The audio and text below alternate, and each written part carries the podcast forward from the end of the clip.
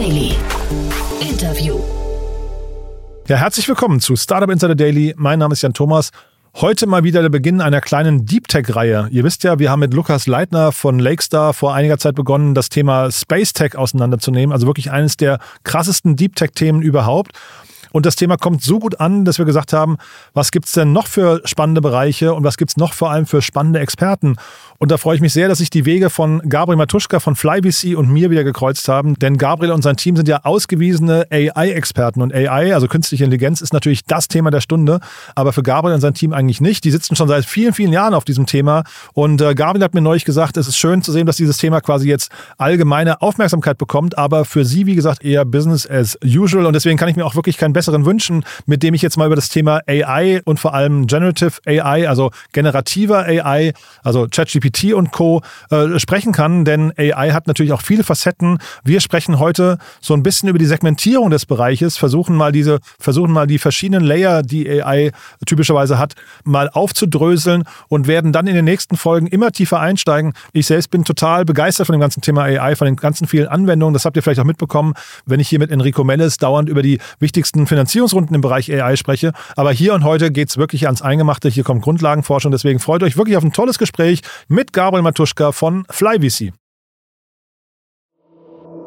Startup Insider Daily. Interview. Ja, dann freue ich mich sehr. Gabriel Matuschka ist wieder hier von FlyVC. Hallo Gabriel. Vielen Dank, dass ich wieder da sein darf. Ja, wir hatten ja schon mal das Vergnügen. Das ist schon eine Weile her, glaube ich. Ne? Da haben wir euch im Rahmen unseres VC-Talks mal so im, im Detail vorgestellt. Das ist, glaube ich, fast ein Jahr her, glaube ich, wenn ich mich richtig Genau, erinnere. im März letzten Jahres. Im März letzten Jahres. Ähm, ich glaube, für die, die euch noch nicht kennen, heute ist das Thema ja eigentlich ein ganz anderes. Aber ich würde sagen, wir fangen mal an mit einem Profil von euch, dass du mal erzählst, wer ihr seid und was ihr macht. Klar, super gerne. Also ich bin einer der Partner von Fly Ventures, ein Fund hier aus Berlin, äh, aber aktiv in ganz Europa. Wir sind ein Deep Tech fokussierte VC, der wirklich in der aller, allerersten Stunde in, in Unternehmen investiert. Also wir nennen das Day Zero Investing. Oft wirklich wie zwei Leute äh, frisch aus ihrem PhD in Cambridge oder sonst wo, ähm, die sich an sehr, sehr schwere technische Themen dran trauen. Also Pre-Seed Investing quer durch Europa. Day Zero Investing habe ich noch nie gehört, äh, Gabriel. Wie, wie, funktioniert das denn? Das, also als Terminus, Terminus ist ja total spannend, weil das heißt ja, da ist wahrscheinlich wirklich noch nicht viel da und zeitgleich sagst du, die Leute gehen aber große Themen an, ne? Genau, also oft ist nicht viel da in der in dem Unternehmen selbst, aber eben sehr häufig heißt das, dass Leute schon vielleicht vier, fünf und manchmal auch 10, 15 Jahre ihres Lebens schon auf irgendeinem, auf irgendeinem Problem verbracht haben, sei es in einem Unternehmen, ähm, oder sei es auch noch in, in Akademia und dann häufig irgendwie auf der Basis eine, eine Company starten. Also wir investieren eben vielfach in Dinge, die, wo es ein bisschen unrealistischer ist, dass man sich am Nachmittag überlegt, äh, dass man jetzt mal ein Unternehmen startet und und sich irgendeine Idee sucht. Mhm. Und wir sprechen ja heute über künstliche Intelligenz an sich, aber du, du hast ja gerade schon gesagt, ihr seid im Deep Tech Space unterwegs. Vielleicht magst du mal für mich nochmal abgrenzen oder für die Hörerinnen und Hörer, was heißt denn für euch eigentlich Deep Tech und was sind denn auch Themen, in die ihr vielleicht dann nicht investiert? Das ist eine sehr, sehr gute Frage, weil sich natürlich mittlerweile Deep Tech so als Wort äh, verwendet wird, das mit dem irgendwie alles definiert wird, was nicht Consumer ist. Mhm. Also wenn wir über Deep Tech reden, meinen wir äh, Computational Deep Tech, also Dinge, die noch eine ganz, ganz starke, tiefe Softwarekomponente haben. Das ist nicht die allgemein gültige Definition für Deep Tech, sondern das ist das, was wir verstehen, weil wir alle äh, Menschen mit einem Software-Hintergrund sind. Mhm. Äh, mein Partner Frederik hatte mal das Google Assistant Team gestartet. Ja, wenn du mit dem Android-Telefon redest und das funktioniert nicht so gut, dann, dann war das immer mal seine Schuld, aber das ist ja auch ein tiefes Softwareproblem. ähm, und trotzdem eine AI-Lösung und alles, was wir äh, in, in Deep Tech machen, ist das. Aber es gibt andere Investoren und andere Leute, die sicherlich auch noch in ganz andere Sachen in Deep Tech investieren, von Kernfusion bis sonst was. Das mhm. ist einfach nicht das, was wir machen. Mhm. Und sag mal was kurz zu den, zu den Zyklen, in denen man oder den, den ähm, Entwicklungszeiten dort, weil ich kenne das jetzt zum Beispiel Biotech und sowas, da gibt es ja manchmal wirklich sehr, oder auch, du sagst gerade so Kernfusionsthemen und sowas, das sind ja zum Teil sehr, sehr lange Entwicklungszyklen. Ist das hier auch so oder, oder würdest du sagen, die sind hier deutlich kürzer? Also in Computational Deep Tech, also wo du irgendwie eine stärkere Softwarekomponente hast, äh, ist das sicherlich nicht deswegen nicht irgendwie trivial, aber du hast halt, schließt ein bisschen mehr Dinge aus, weil das für uns einfach nicht so ein guter Fit ist, mhm. die ähm, die halt jetzt was zu tun haben mit, ich muss bei SpaceX eine Rakete bauen. Mhm. Ich finde das intellektuell extrem spannend, aber wir verstehen halt nichts davon. Äh, also können wir auch nicht in sowas investieren. Mhm. Ich glaube, diese Sachen brauchen dann noch länger. Aber mhm. es ist bei uns auch durchaus üblich und auch okay für uns, dass ein Unternehmen vielleicht drei Jahre braucht, bis es das erste Mal überhaupt Umsatz macht. Mhm. Und dann wird man auch nicht unruhig? Man wird immer unruhig als Investor, ne? ja. aber ähm, wenn man weiß, welches Risiko man eingeht und wenn man weiß, was ein Unternehmen versucht zu machen, äh, dann ist es ja ein bisschen unsere Aufgabe, sich das vorher zu überlegen, um dann nicht nachher überrascht zu werden. Mhm. Ich habe hier auch ähm, immer wieder mal das, das Thema AI in der Vergangenheit besprochen, aber jetzt gerade in den letzten, letzten Monaten, muss man ja sagen, ist gerade durch ChatGPT und Generative AI und sowas, ist das Thema ja so total durch die Decke gegangen. Und das sind ja auch Sachen, die, glaube ich, schon unglaublich lang in the making sind. Ne? Also da wird ja schon unglaublich lange dran geforscht und gearbeitet. Und jetzt kriegt das Ganze, glaube ich, gerade so ein, so ein, weiß nicht, so ein ich weiß gar nicht, das, das startet jetzt durch, ne? wie so eine Rakete. Wie kommt sowas und, und hat sich das überrascht? Ich glaube, das hat alle überrascht. Äh, selbst die Leute, die, mit denen wir lange arbeiten, die, die viel von der Grundlagenarbeit in dem Bereich seit langer Zeit machen, waren, äh, wissen, dass es irgendwie einen vor November 2022 und nach November 20, 2022 Moment gibt. Ähm, und haben, ist glaube ich auch ganz interessant, es, es gibt ein paar ähm, sehr gute Leute in London, mit denen, in die wir vor langer Zeit mal investiert hatten. Die hatten ihr Unternehmen dann an, an Meta verkauft. Und die, einer der, der, der Personen ist ein Deutscher, der Professor an der UCL war und der hat das mir so beschrieben. Ich finde das ganz gut, dass dass lange Zeit sich wirklich niemand dafür interessiert hat, äh, jenseits der Leute in seinem Bereich, an mhm. was sie da arbeiten und dass das er sich nicht hätte vorstellen können, dass irgendwie in seinen, in seinen frühen 40er Jahren das irgendwie mal sich wandelt und plötzlich Freunde von früher sagen, Mensch, das, was ich da gehört habe, das, das machst du doch schon seit ewig, ja. Ähm, und ja, das, das reflektiert, glaube ich, so ein bisschen, dass das von so einem Thema für Spezialisten zu, zu Thema für alle, von Handelsblatt bis ähm, bis Blogs, bis Podcasts gekommen ist. Und, und trotzdem, aber wie, wie kann man sich das erklären? Weil, also man, man kennt ja jetzt diese Adoption-Kurven, die dann irgendwie durch die, durchs Internet gegeistert sind, wie schnell ChatGPT dann irgendwie eine Million Nutzer und dann 100 Millionen Nutzer erreicht hat. Aber wie, wie kann sowas in so einer Geschwindigkeit passieren? Wie, äh, kannst du dir das noch erklären? Also was, was haben die jetzt so besonders gut gemacht? Ich glaube, das, das Spannende hier ist, ne, dass man eine, eine, ein benutzerfreundliches User-Interface geschaffen hat, äh, um mit wirklich Bleeding Edge AI spielen zu können. Und zwar, dass das jeder kann. Äh, ne, ist, glaube ich, lange Zeit so gewesen, dass dass man in Presse und in Allgemeinheit über AI und die Möglichkeiten von AI geredet hat. Das ist alles sehr schön, aber es ist extrem abstrakt.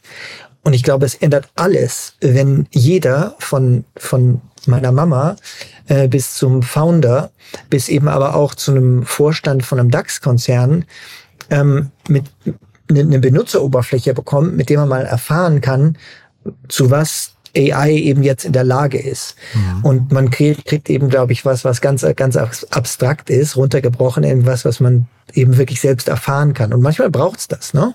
Ich glaube, das, das hat es bei ganz vielen Technologien so gegeben. Die Leute haben jahrelang geredet über äh, 3G und, äh, und UMTS lange Zeit mhm. und was wird die Killer-Applikation. Dann braucht es aber so ein iPhone-Moment und die Leute haben irgendwie erfahren, was passiert, wenn man so ein Gerät in der Hand hat. Ne, und ich glaube, das ist gar nicht so unähnlich, was da passiert ist. Hm. Und jetzt hast du diesen iPhone-Moment gerade zitiert. Ähm, ich glaube, damals, iPhone ist jetzt, glaube ich, vor 14 Jahren rausgekommen, hat sich ja auch noch keiner erträumen lassen oder erträumen können, was heute das iPhone alles kann, ne? was, was da für ein Potenzial dann doch wirklich noch drin steckt. Wie guckt ihr auf das? Also wie, wie, wie könnt ihr jetzt einordnen, was dieser iPhone-Moment im äh, AI-Bereich dann irgendwie für die Zukunft bedeutet? Ich, ich mag diese Analogie insofern ganz gerne, ne, weil das ja eben einfach auch eine neue Plattform geschaffen hat. Mhm. Und es gibt durchaus ja Leute, wir gehören schon auch dazu, die, die denken, dass das, was mit diesem Generative AI, also das, wo, wo ChatGPT hineingehört, dass das schon so eine neue Plattform sein kann, auf der äh, die, die, die einen ähnlichen Effekt haben kann, wie das, was wir mit Cloud erlebt haben, äh, was das mit Daten und Software gemacht hat, oder eben was, was, was Mobile für uns gebracht hat. Also wirklich eine, eine neue eine neue Ebene, auf der man wieder neue Companies bauen kann. Mhm. Und wie wichtig ist in so einem Kontext Konkurrenz dann, ähm, also nach vorne raus betrachtet jetzt auch, weil alle reden jetzt quasi über ChatGPT und OpenAI. Ähm, damit verbunden ist ja so eine Plattformabhängigkeit möglicherweise, also eine Gefahr der Plattformabhängigkeit. Braucht es dann auch starke Alternativen oder wie, wie guckt ihr auf diesen Markt?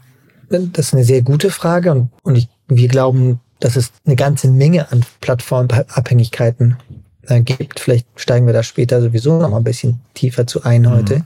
Ähm, weil ich glaube, heute so in Öffentlichkeit ist viel Diskussion darüber, dass das äh, ist jetzt OpenAI die zentrale Plattform, ähm, an der man hängt. Ist es vielleicht, ist es aber vielleicht auch nicht. Vielleicht ist es jetzt zum aktuellen Zeitpunkt doch viel mehr wieder wieder Google und wieder AWS ähm, und wieder Microsoft, weil hinter dem ganzen hinter dem ganzen User Interface steckt halt auch einfach sehr sehr viel Ressourcen, äh, also einfach Compute Ressourcen. Ähm, also diese Abhängigkeit empfinden wir heute gerade eigentlich als größer als die gegenüber OpenAI, auch wenn das in in so deutsche Öffentlichkeit gerade so ein bisschen anders, glaube ich, diskutiert wird. Da, da geht es ja darum, irgendwie brauchen wir ein deutsches oder europäisches OpenAI und so. Sind wir uns nicht ganz sicher, ob das die richtige Frage ist.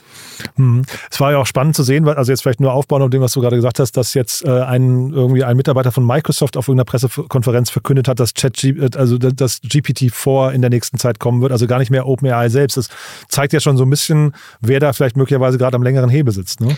Ja, es ist extrem verwoben ne? und sieht man ja auch an solchen Dingen wie einem einen 10, 10 Milliarden Dollar Commitment von Microsoft in OpenAI hinein. Ne? Und wenn das irgendwie in der gleichen Woche announced wird, wie ein paar tausend Mitarbeiter abbauen, dann zeigt das ja auch, wo irgendwie die Schwerpunkte für so Unternehmen liegen. Mhm. Aber das wiederum machen die ja auch nicht aus Altruismus oder weil das eben so schön ist, dem dem geneigten DAX-CEO ähm, ein lustiges Spielzeug fürs Wochenende zu geben mit, mit, mit ChatGPT, sondern weil das halt für die schon auch, glaube ich, die Wahrnehmung ist, dass das äh, der, der nächste Ort ist, wo Wachstum für ihre Cloud-Lösungen herkommt. Mhm. Und jetzt, weil wir gerade über Microsoft reden, viele nennen das ja jetzt auch so Microsoft oder sehen das als Angriff Microsofts auf Google. Ist das der Kampf, den ihr auch seht an der Stelle? Also kannst du dem was abgewinnen? Ich, ich finde auch das eine sehr, sehr spannende Fragestellung, die ist aber völlig unabhängig von dieser Infrastrukturfragestellung. Ne? Das das, wonach du da ja gerade fragst, ist, und irgendwie habe ich so das Gefühl, die ganze Welt sehnt sich so ein bisschen danach, dass es endlich mal irgendwas gibt, was ernsthaft Google als, als Search Engine in Frage stellt, ne? mhm. ne? Weil, als ähm, Monopolisten zumindest, ne? Genau, ja, ja. Äh, genau, also als die dominierende Search Engine ja. da in mhm. Frage stellt und weil es, glaube ich, so lange Zeit nichts gab, was, was danach klang, dass es das überhaupt sein könnte, äh, sind da jetzt schon, glaube ich, eine Menge Leute reingehüpft und was, was wir so gehört haben von, von, vielleicht ist das auch mittlerweile öffentliches Wissen, ähm, aber haben die da irgendwie in Google, als das ganze Chat-GPT-Thema hochkam, so ein, so ein Code Red ausgerufen mm, ja, ja. Und, und haben schon wirklich irgendwie sehen das schon als ernsthafte Bedrohung. Und das ist ja auch total gut, weil irgendwie ein Monopolist, der nie angegriffen wird, der ist auch lahm. Hm. Bin ich total bei dir. Ne? Viele sagen jetzt auch, äh, Google kann gar nicht reagieren, weil sie dann quasi ihr, also das, das uh, Search Engine Revenue bedeutet ja quasi auch, dass ähm, also die, die, ganzen Anzeigen, die dann eben die, die AdWords, die da platziert werden, wenn du das überspringst, fällt halt ein Großteil des Revenue Streams möglicherweise in sich zusammen. Ne? Deswegen sind die vielleicht auch fast sogar bewegungsunfähig an der Stelle. Ne? Also ich, ich glaube, die sind schon auch sehr, sehr fähig an vielen Stellen. Hm. Es, es gab einen eine Menge sehr gute Leute, die beschreiben, warum DeepMind, was so der Forschungsteil ja von, von Google ist, mhm. ähm, nicht ChatGPT äh, veröffentlicht hat, was sie technisch bestimmt gekonnt hätten. Also ich, ich glaube nicht, dass die bewegungsunfähig sind, aber nur es gibt halt, gibt ja immer wieder diese, dieses Phänomen, dass man so ein bisschen eingesperrt ist in seinen eigenen Erfolg ähm, und, und dann jemand anderer kommt mit einer Lösung, die so anders aussieht, dass man gar nicht so leicht hat, dagegen zu reagieren. Aber das ist, glaube ich, heute alles eine Möglichkeit aber wirklich keine Gewissheit, dass das passiert. Und wie guckt ihr jetzt da drauf? Also wie könnt ihr jetzt, also mal als VC, du hast vorhin gesagt äh, Deep Tech und ähm, irgendwie ihr möchtet äh, Day Zero Investings machen, wie könnt ihr jetzt auf so eine Technologie, Technologie drauf gucken und ähm, erkennen, ob das, was jetzt euch präsentiert wird, ob das irgendwie in dem Kosmos hier einen Schritt nach vorne bedeutet oder ob das irgendwie auch vielleicht schon hundertmal existiert, weil, ne, und damit verbunden auch noch dieses Thema Plattformabhängigkeiten finde ich so super spannend, weil ähm, ich gar nicht ähm, erkennen könnte, ob so ein Jasper zum Beispiel, die ja, glaube ich, ähm, äh, ne, weiß nicht, mit 1,5 Milliarden bewertet sind, ob die jetzt eine eigene Technologie haben oder ob die eigentlich nur auf irgendwas aufsetzen und so ein Layer oben drüber sind oder so. Da sind ja zwei Fragen drin. Ja, die erste ja, genau. Frage ist, wie können wir das erkennen? Ähm, wir sind zumindest der Meinung, dass das, wenn man wenn man so an der Grenze dessen, was gerade technisch möglich ist, in, in AI investiert, dann ist das ähm, vielleicht skurrilerweise gar nicht der der mit am leichtesten zu zu bewertendste Bereich, wenn man Day Zero Investing macht, aus einem ganz einfachen Grund, weil das im Regelfall nicht Themen sind, wo Jan und Gabriel sagen, super, wir starten das jetzt mal. Und wenn und Jan und Gabriel sagen, wir starten das jetzt mal, dann würde man in deinem und meinem CV hoffentlich sehen können, dass wir äh, die erste oder der letzte Name auf ein paar wichtigen Papern waren in dem Bereich Ach, und wahrscheinlich sechs, sieben Jahre bei einer relevanten Firma waren in dem Bereich. Mhm. Und, ne, und, und so hat man, wenn man ganz praktisch, wenn man eben ganz, ganz früh investiert, so wie wir das machen, ähm, einen ganz interessanten Datenpunkt von lange bevor die Leute überhaupt angefangen haben, an dem, an dem konkreten Unternehmen zu arbeiten. Das ist aber eben nur, wenn man sich äh, darauf konzentriert, in Sachen zu investieren, die, die ja versuchen, wirklich Neues da zu schaffen. Ähm, man kann ja eben an dem Jasper-Beispiel auch sehen, dass man sehr schnell ein sehr großes Unternehmen bauen kann, das, das ja letztlich die, die OpenAI API verwendet hat, mhm. um ähm, und aber eben auch einfach nutzbar gemacht hat. Ne? Also mhm. einfach ein User Interface baut und das klingt dann so despektierlich, oh, das, äh, als ob das so einfach wäre. Das ist auch extrem schwer, mhm. weil das ist ja einfach wieder ein Produkt bauen und ein Produkt bauen, was was schnell mal äh, 100 Millionen Euro Revenue macht. Das also das ist schon sehr schwer. Wir würden auch in sowas investieren, wenn man sieht. Ähm, ich glaube, wichtig für solche Arten und von Unternehmen ist halt, dass die zum rechtzeitigen Zeitpunkt beginnen. Die haben das auch zu einem Zeitpunkt begonnen, da da waren eben noch nicht 400 Unternehmen gleichzeitig auf dem auf dem Feld, die alle das Gleiche jetzt machen. Äh, das ist auch der Grund, wieso wir wir zumindest glauben, dass das ein, ein Bereich ist, der der nicht so nachhaltig äh, verteidigbar ist, auch mhm. wenn es da jetzt ein paar große, große Namen gibt, die große Runden geraced haben. Genau, weil du gerade sagst, ihr würdet investieren. Der Florian Heinemann hatte jetzt gerade bei Philipp Westermeier im Podcast irgendwie so die Analogie gezogen, hatte gesagt, naja, dieser ganze OpenAI-Bereich, äh, also alles, was darauf basiert, ist eigentlich so ein bisschen wie Google damals. Ähm, da gab es eine ganze Reihe an Marketing-Tools, so Marketing-Optimierungstools die Google sich halt genau angeguckt hat und dann nach und nach ähm, eigentlich integriert hat in ihr eigenes Angebot. Das heißt, die haben den eigentlich so ein bisschen, weil es eben um Google war halt so die Basis und er hat eigentlich gesagt, OpenAI ist genau das Gleiche, weil sie würden nach und nach funktionierende Modelle eigentlich selbst nachbauen. Deswegen war ich überrascht, dass du gerade gesagt hast, ihr würdet vielleicht da rein investieren. Äh, hm. Ist ein bisschen gefährlich, oder?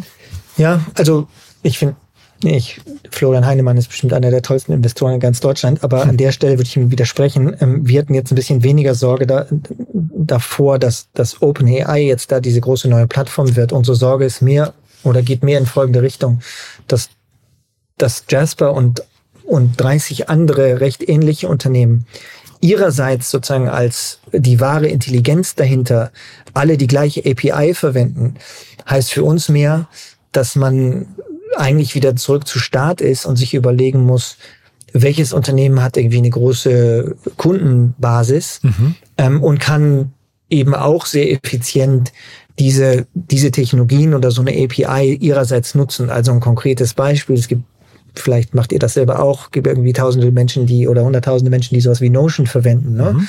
Dann hat irgendwie Notion jetzt Notion AI gelauncht und dann kannst du dir halt in, in deiner Notion, in deiner Notion App ähm, äh, letztlich auch über die OpenAI äh, API verwendend äh, effizient was schreiben lassen. Mhm. Ähm, also, aber dann kommt man ja wieder zurück zu dem Punkt, dass der schwere Teil ist, nicht die API zu verwenden. Und ich gesagt, ich habe auch keine Sorge, dass das OpenAI das bessere Notion baut, sondern die das, das Schwierige ist daran, irgendwie ein Notion zu bauen, ne? Irgendwas mhm. zu bauen, was eben hunderttausende Millionen Menschen die ganze Zeit verwenden.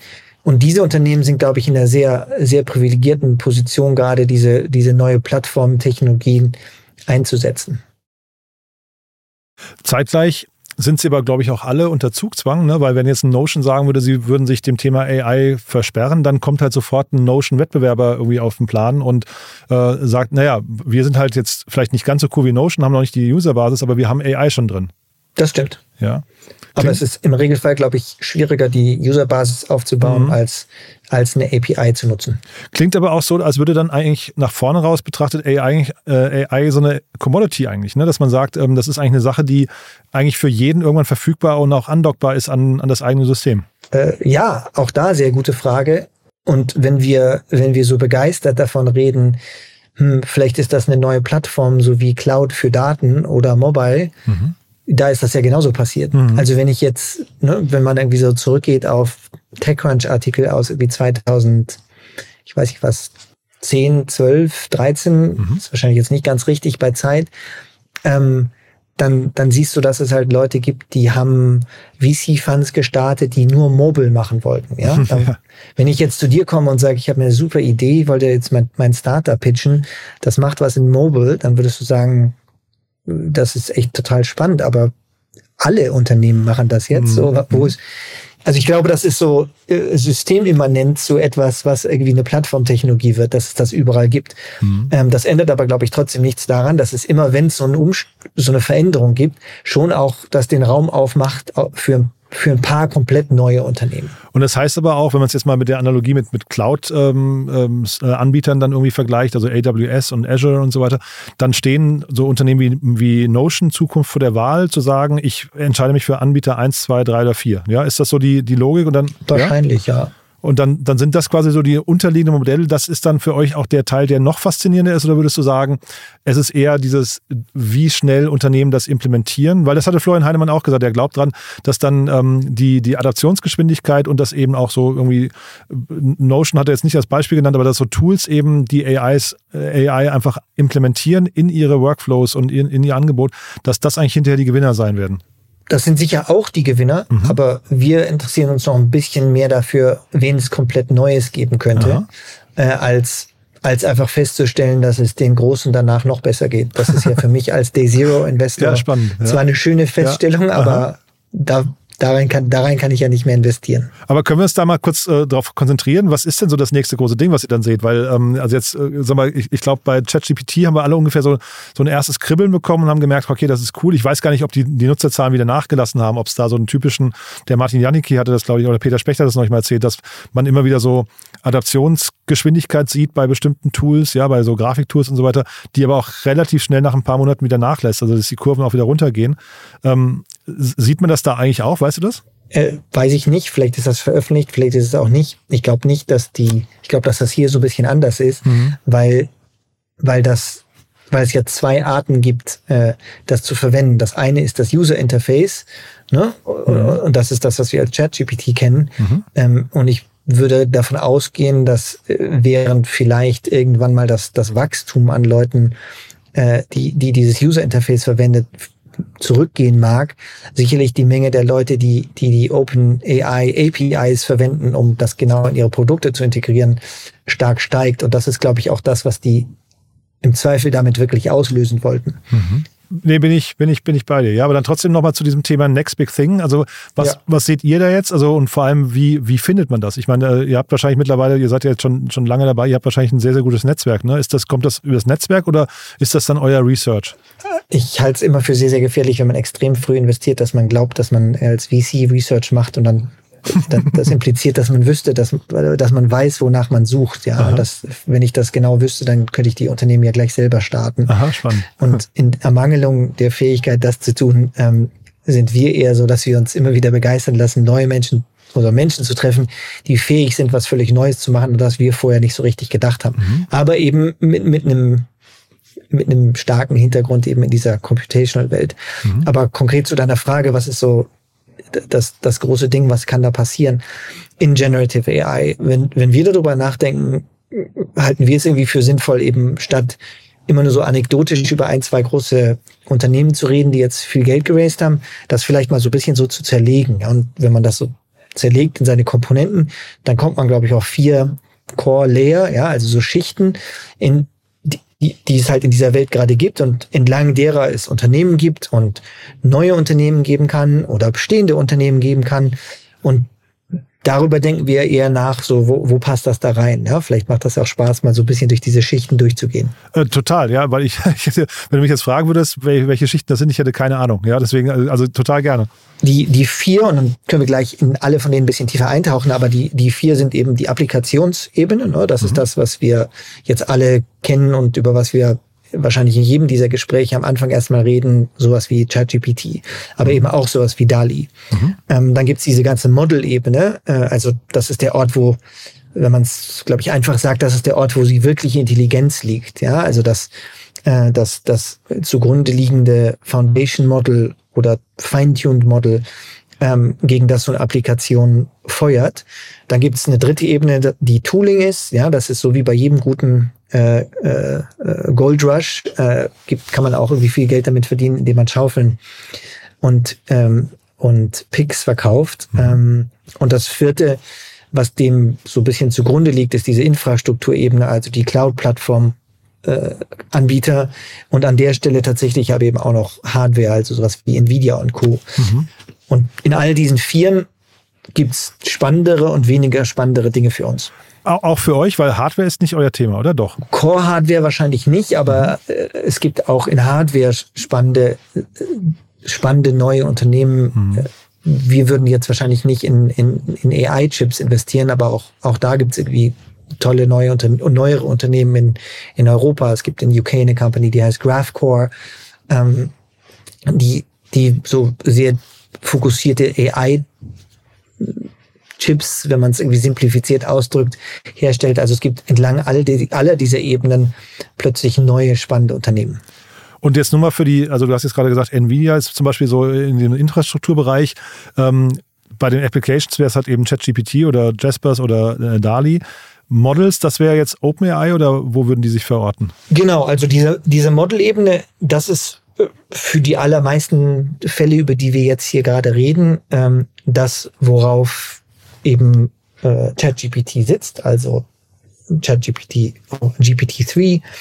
Ähm, aber von den ganzen großen Anbietern gibt's halt auch eigene große Models. Es gibt sowas, das heißt Google Palm, ist noch ein bisschen größer. Mhm um da ein Gefühl dazu, dafür zu bekommen, so, so GPT-3 einmal zu trainieren mit seinen 175 Billion Parameters, sagt man, hat irgendwas in der Region zwischen 12 und 15 Millionen Dollar gekostet für einen Model Run. Und, und Google Palm, was ein noch größeres, also noch mehr Parameter äh, Language Model ist, soll angeblich in der Region 25, 30 Millionen Dollar kosten für einen einzigen Model Run, wenn man das auf einer regulären Cloud macht. Das gibt ja mir schon so ein Gefühl dafür, dass, dass das nun jetzt vielleicht nicht der Bereich ist, in dem Jan und Gabriel morgen sein, ihre Company starten könnten, weil dann brauche ich irgendwie eine 50 Millionen Euro Seed-Runde.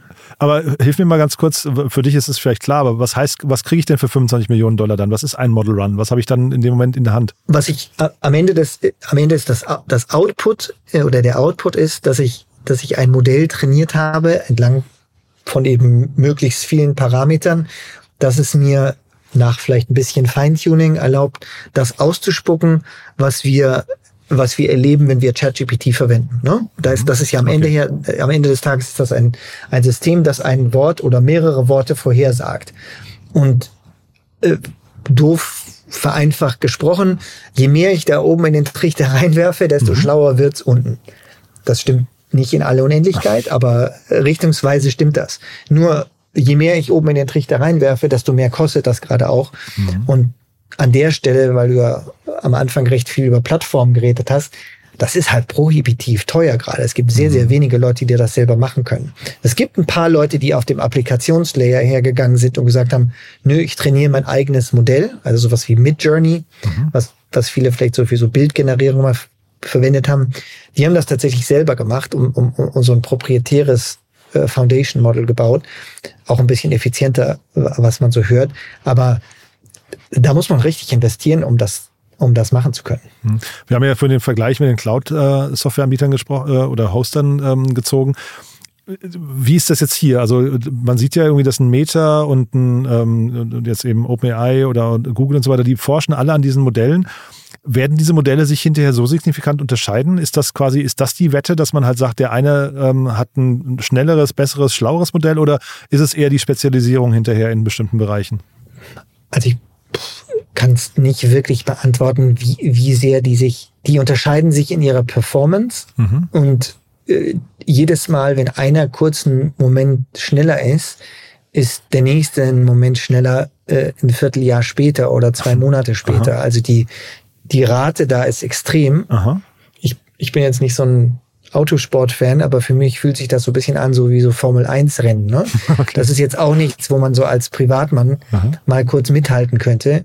Ähm, extrem kapitalintensiv und, und, nur sehr wenige Teams kommen da irgendwie weiter. Mhm. Ähm, aber die unterscheiden sich sicherlich schon oder häufiger dann, dann in der Anwendung dahin, dass du sagst, hm, wenn ich sowas konkret verwenden will, dann muss ich es feintunen. Hm. Und das Feintunen, das, das verwendet, das findet dann schon in einem speziellen, speziellen Anwendungskontext statt. Also es gibt ja relativ viele Leute, die auch sehr begeistert sind davon, dass, ähm, dass man auf GitHub mit GitHub Copilot automatisiert Code generieren kann. Hm. Das ist auch trainiert worden auf der Basis von einem, von einem OpenAI-Model. Mhm. Ähm, aber einem bisschen anderen, das heißt OpenAI Codex. Ähm, und das ist aber dann speziell getuned auf diesen speziellen Use Case. Kann man sich ja auch vorstellen, ne? wenn ich möchte, dass mein, mein Output äh, Software-Code ist, dann, dann, dann muss ich da ein bisschen, also werde ich anders das Modell mhm. trainieren oder tunen, als wenn ich möchte, dass das ähm, eine gute Einleitung für deinen nächsten Podcast schreibt. Ja, spannend. Nur ist natürlich die Frage, wie viele verschiedene Modelle ähm, wird es dann geben, ne? Weil es natürlich jetzt mit, mit, ähm, mit GitHub und so hast du ja natürlich jetzt schon, oder auch mit, mit Midjourney hast du Spezialanwendungen genannt, die ja alle für sich hinterher total spannende Märkte und Möglichkeiten eröffnen. Ne? Also die, mein Verständnis, äh, und Hoffentlich gibt es danach nicht, nicht böse Hörerkommentare, aber mein Verständnis von, von dem, was wir heute sehen und mit den Leuten, mit denen wir arbeiten, ist, dass du, ähm, dass die Differenzierung nicht oder im Regelfall nicht auf diesem Foundation Model Ebene mhm. passiert, sondern sehr, sehr stark auf diesem, auf dieser Tuning Ebene. Und diese, diese Model Tuning Ebene, die ist halt häufiger domainspezifisch. Also die mhm. Differenzierung ist dann, und dann sind, ist man zurück bei dem, bei der Diskussion, die, mhm. die wir eingangs hatten. Ja. Ähm, Notion hat im Zweifelsfall für seine Notion AI äh, mehrere Sachen sehr speziell trainiert. Die können ja ein paar Sachen machen, die du auf ChatGPT nicht machen kannst. Die können nämlich zum Beispiel, ich bin da nicht dabei und ich kann das nur technisch erahnen von außen, mhm. aber die können halt äh, ein, ein, ein Prompt an so ein, an so ein Model schicken, das schon reflektiert, was du sonst so schreibst mhm. und wie du sonst so schreibst. Das ist natürlich schon eine andere Startbasis als äh, als wenn, wenn ich eine Maschine einmalig was frage und, und die den Kontext nicht versteht. Mhm. Also kann ich vielleicht viel präziser äh, tunen, wenn ich den Kontext, kann ich ein Modell tunen, wenn ich eben den Kontext gut verstehe. Und so fängst du halt dann an, eben in speziellen vertikalen Lösungen bessere bessere Anwendungen zu bekommen. Und das ist dann schon differenziert. Mhm. Ne, da kann man dann schon was bauen, wo man sagt, ähm, vielleicht nicht so wichtig, welches zugrunde liegende Model ich verwende, aber, aber das Tuning, das ich selbst gemacht habe, äh, das ist mein proprietäres Wissen. Und jetzt hast du vorhin gesagt, Infrastruktur ist ein, ein Layer, quasi Applikationen, Modelle oder Models. Äh, du hast bei Tooling hast du gesagt, das ist im Prinzip so, hast du verglichen mit den Schaufeln, die man so im Gold Rush dann irgendwie eigentlich, ne, das, das, hören ja Investoren eigentlich am liebsten, ne, dass man irgendwie so der Schaufelanbieter ist. Ist das der, ist das der spannendste Bereich aus VC-Sicht? Äh, nee, nee glaube ich wirklich nicht. Und es, also mein Gefühl ist, das ist der noch wirklich von allen noch am allerwenigsten verstanden. Ne? Ah, okay. Ähm, äh, also zumindest für uns gilt das mit Sicherheit. Wir haben ein paar Sachen da gemacht. Du kannst dir dann so Dinge anschauen wie äh, wie wie machen Models äh, das, was du möchtest, dass sie machen, ja, oder fangen die an, äh, laienhaft gesagt, so ein bisschen ihr Eigenleben zu entwickeln. Ähm, wir sind investiert in einer Company in, in Zürich, die heißt ein Lackierer, die machen sowas, das heißt AI Safety, ja, weil du halt mhm. wahrscheinlich, wenn du anfängst, diese Dinge anzuwenden in, ähm, in einem Kontext, wo du sagst, äh, okay, da, da entscheidet eine Maschine über, äh, ist das Krebs, ja oder nein, mhm. und schlägt vielleicht eine Behandlung vor, dann möchtest du ja schon, schon auch testen, ob, ob das Model das irgendwie als robuste Entscheidung oder robusten Vorschlag irgendwie richtig macht das fassen wir alles in diesen Tooling-Layer hinein. Und ein paar von den Sachen, so wie dieses Lackierer-Beispiel, was ich gerade gab, das, ähm, das ist, glaube ich, schon ganz gut verstanden. Aber wenn man ehrlich ist, ist das an so vielen Stellen, glaube ich, so neu, dass so die, die richtig großen Companies, die auch in dieser Cloud-Welt entstanden sind, um Cloud managen zu können und Daten in Cloud managen zu können, da gibt's ja viele riesige Firmen, die oft so den, der Person auf der Straße nicht sagen, aber vielleicht somit die spannendsten Firmen sind, die, die in dieser Cloud-Welt je entstanden sind, sowas mhm. wie Datadog. Mhm. Ähm, das, also ich weiß es zumindest noch nicht, äh, was es da geben wird. Und da gibt es, glaube ich, also auch noch nicht so viele Unternehmen, weil es in Wirklichkeit, glaube ich, auch noch nicht so viele Anwender gibt. Mhm. Aber das ist ja vielleicht eine super Brücke, ähm, Gabriel. Es war ja fast klar, dass wir heute nicht irgendwie alles schaffen. Wir haben jetzt, glaube ich, so den Fuß mal reingehalten ins Wasser ne, und haben irgendwie gesehen, es ist also, ich, ich bin da auch ganz neidisch, was deinen Beruf angeht, weil das ist ja wirklich eine extrem spannende Welt und man merkt ja, ihr seid ja jetzt ganz, ganz, ganz vorne dran und das geht ja jetzt gerade so richtig los, zumindest in der öffentlichen Wahrnehmung. Für euch vielleicht schon viel, viel länger. Aber jetzt hast du gerade angefangen, Unternehmen zu nennen. Vielleicht machen wir einfach eine Folgesendung nochmal dann demnächst, wo wir einfach vielleicht nochmal so auf konkrete Use Cases eingehen, wie du jetzt gerade das Beispiel Lactera, Lactera hießen sie, ne? hast du gesagt? Lactera. Lactera, Entschuldige. Die, also ich finde, das ja alleine Gesundheitsmarkt, das ist ja so, so spannend, was da an Potenzial ähm, liegt für, für äh, AI, dass wir vielleicht einfach eine Folgesendung machen und uns darauf mal konzentrieren. Ja, sehr gerne. Klingt spannend. Ja, super. Dann ja, lass uns dafür verabreden. Haben wir für den Moment was Wichtiges vergessen aus deiner Sicht? Ich weiß gar nicht, also wir haben ja jetzt, wie gesagt, nur angefangen. Äh, wahrscheinlich gibt es noch tausend Dinge, die du loswerden willst. Aber jetzt mal für den, für den Bereich, den wir gerade äh, gecovert haben, würdest du sagen, da fehlt noch was Wichtiges? Ja, wir haben, wir haben ein bisschen über dieses Infrastrukturthema geredet und wenn man einen halben Satz noch dranhängen kann, ne, ja. wir kriegen ja immer die Frage, wer ist da der Gewinner? Ne? Und, mhm. und wenn man ehrlich ist, ist die einzige wirkliche, echte Antwort, die man jetzt gerade geben kann. Das mag sich ändern in Zukunft. Aber die, die, das, das Einzige, was man, glaube ich, faktisch gerade beweisen kann, wer wirklich gerade gewinnt, ist Microsoft Azure, Google, Google GCP und Amazon AWS. Weil du halt einfach siehst, dass egal wer, egal was da gerade testet, wenn du halt immer einmal bei denen vorbeigehen musst und, und die ersten 100, 200, 400 Millionen Euro Cloud-Spend hast, dann ist das für diejenigen, die da, die, die das anbieten, äh, ja, bestimmt ein, bestimmt ein ganz guter Moment. Ne? Es gibt so eine Annahme, die sagt, dass so 10 bis 20 Prozent aller Revenues, die gerade in diesem ganzen Generative AI Bereich äh, existieren, direkt eigentlich zu den Cloud-Providern gehen. Das klingt ja wie so eine, wie so eine, so eine Steuer, die wir da abgeben müssen. Also ich finde das ganz interessant, weil man irgendwie halt denkt, ja, das ist alles neu.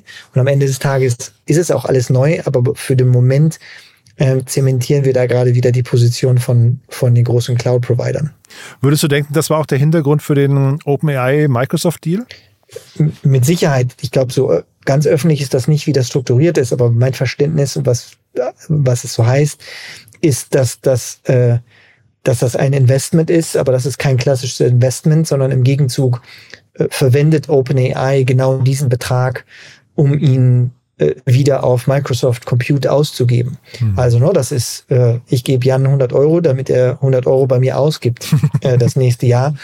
Mm, ja, also es ist halt ein guter Weg, um, mhm. um, um sowas wie OpenAI stark, stark an sich zu binden. Und, und Google macht ganz genau das Gleiche. Es gibt ein, zwei andere Unternehmen, wo, wo Google so einen OpenAI-ähnlichen Deal äh, gerade gemacht hat. Also mhm. ja, das ist das, was dahinter steckt, ganz klar. Weil ja auch dieses äh, Prompting, diese, diese Abfragen bei ChatGPT und so weiter einfach extrem teuer sind. Ne? Also in der Summe jetzt, gerade weil sie halt so viele Nutzer haben. Ne? Genau, das Spannende ist, glaube ich, aber eben, dass es nicht teuer ist, weil sie so viele Nutzer haben, sondern es ist spannend, dass eine einzelne Frage so viel mehr kostet. Mhm. Also wenn man wenn man rechnet, was es äh, cost to serve one query auf, auf Google heute, ist das, ist das ein, ein schmaler, schmaler Teil von dem, was das kosten würde, wenn Bing tatsächlich voll oder zu einem großen Teil ähm, äh, GPT irgendwie im Hintergrund dafür anzapfen würde. Mhm. Also das ökonomische Modell von der Search Engine wäre irgendwie ganz anders. Mhm. Also es kostet richtig Geld, genau. Und irgendwo müssen ja diese 10 bis 20 Prozent allen Umsatzes landet bei den großen Dreien, muss ja irgendwo herkommen. Ne? Und weil wir jetzt so viel über Search gesprochen haben, dann trotzdem mal die Frage an dich als ähm, Early-Stage-Investor. Wenn jetzt jemand kommt und sagt, ich habe eine neue Idee für Search, ähm, KI-basiert, ist das ein Thema, was ihr euch angucken würdet? Oder würdest du sagen, nee, der Zug ist sowieso abgefahren, das machen die Großen unter sich aus? Wir würden uns von spannenden Leuten immer alles anschauen. cool. Und ich glaube, die Aufgabe, die wir haben, ist, ähm, dass man ja, dass man eben auch zuhört, wenn jemand mit was um die Ecke kommt, was, was initial vielleicht ein bisschen verrückt klingt. Mhm. Total gut. Also ja. ja aha, cool. Du dann, wie gesagt, wir vertagen uns mit, mit ein paar Beispielen, würde ich sagen, aber ich wollte noch mal ganz kurz noch dich fragen zum Thema, weil wir eben über Prompts gesprochen haben, dieses Thema Prompt Engineering. Ist das für dich ein, weil das, man hört es immer wieder, das könnte jetzt so eine neue, so ein neuer Zukunftsberuf werden, so ein bisschen wie, ich weiß gar nicht, äh, Programmieren oder SEO oder wie auch immer. Also irgendwie so eine Spezialdisziplin. Siehst du das auch so?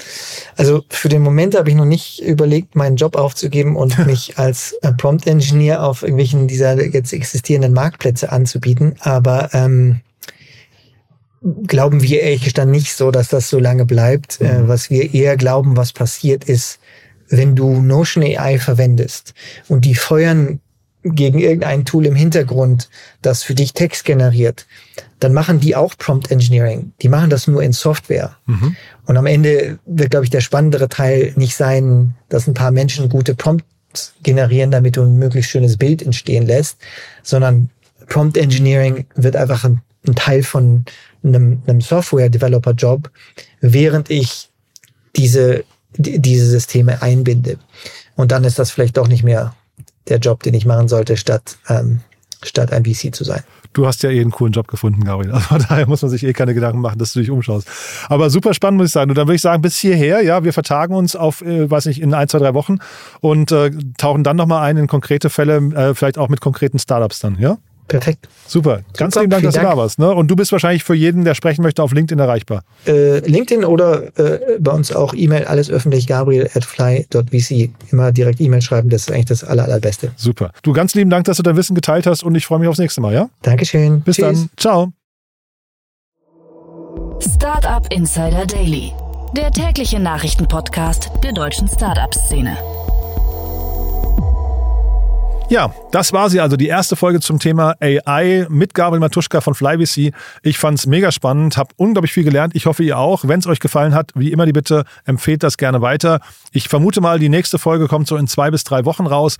Da ist natürlich noch unglaublich viel Potenzial für weitere großartige Folgen und wir werden so nach und nach, ich habe es ja vorhin gesagt, tiefer reingehen in die einzelnen Bereiche. Von daher super spannend. Danke nochmal an Gabriel für die tolle Vorbereitung und für die tollen Erklärungen, auch für die Geduld bei meinen Fragen. Ja, mir hat's gefallen. Ich hoffe euch auch. Ich freue mich, wenn ihr es weiterempfehlt und auch beim nächsten Mal wieder einschaltet. Bis dahin alles Gute und euch einen schönen Tag. Ciao, ciao.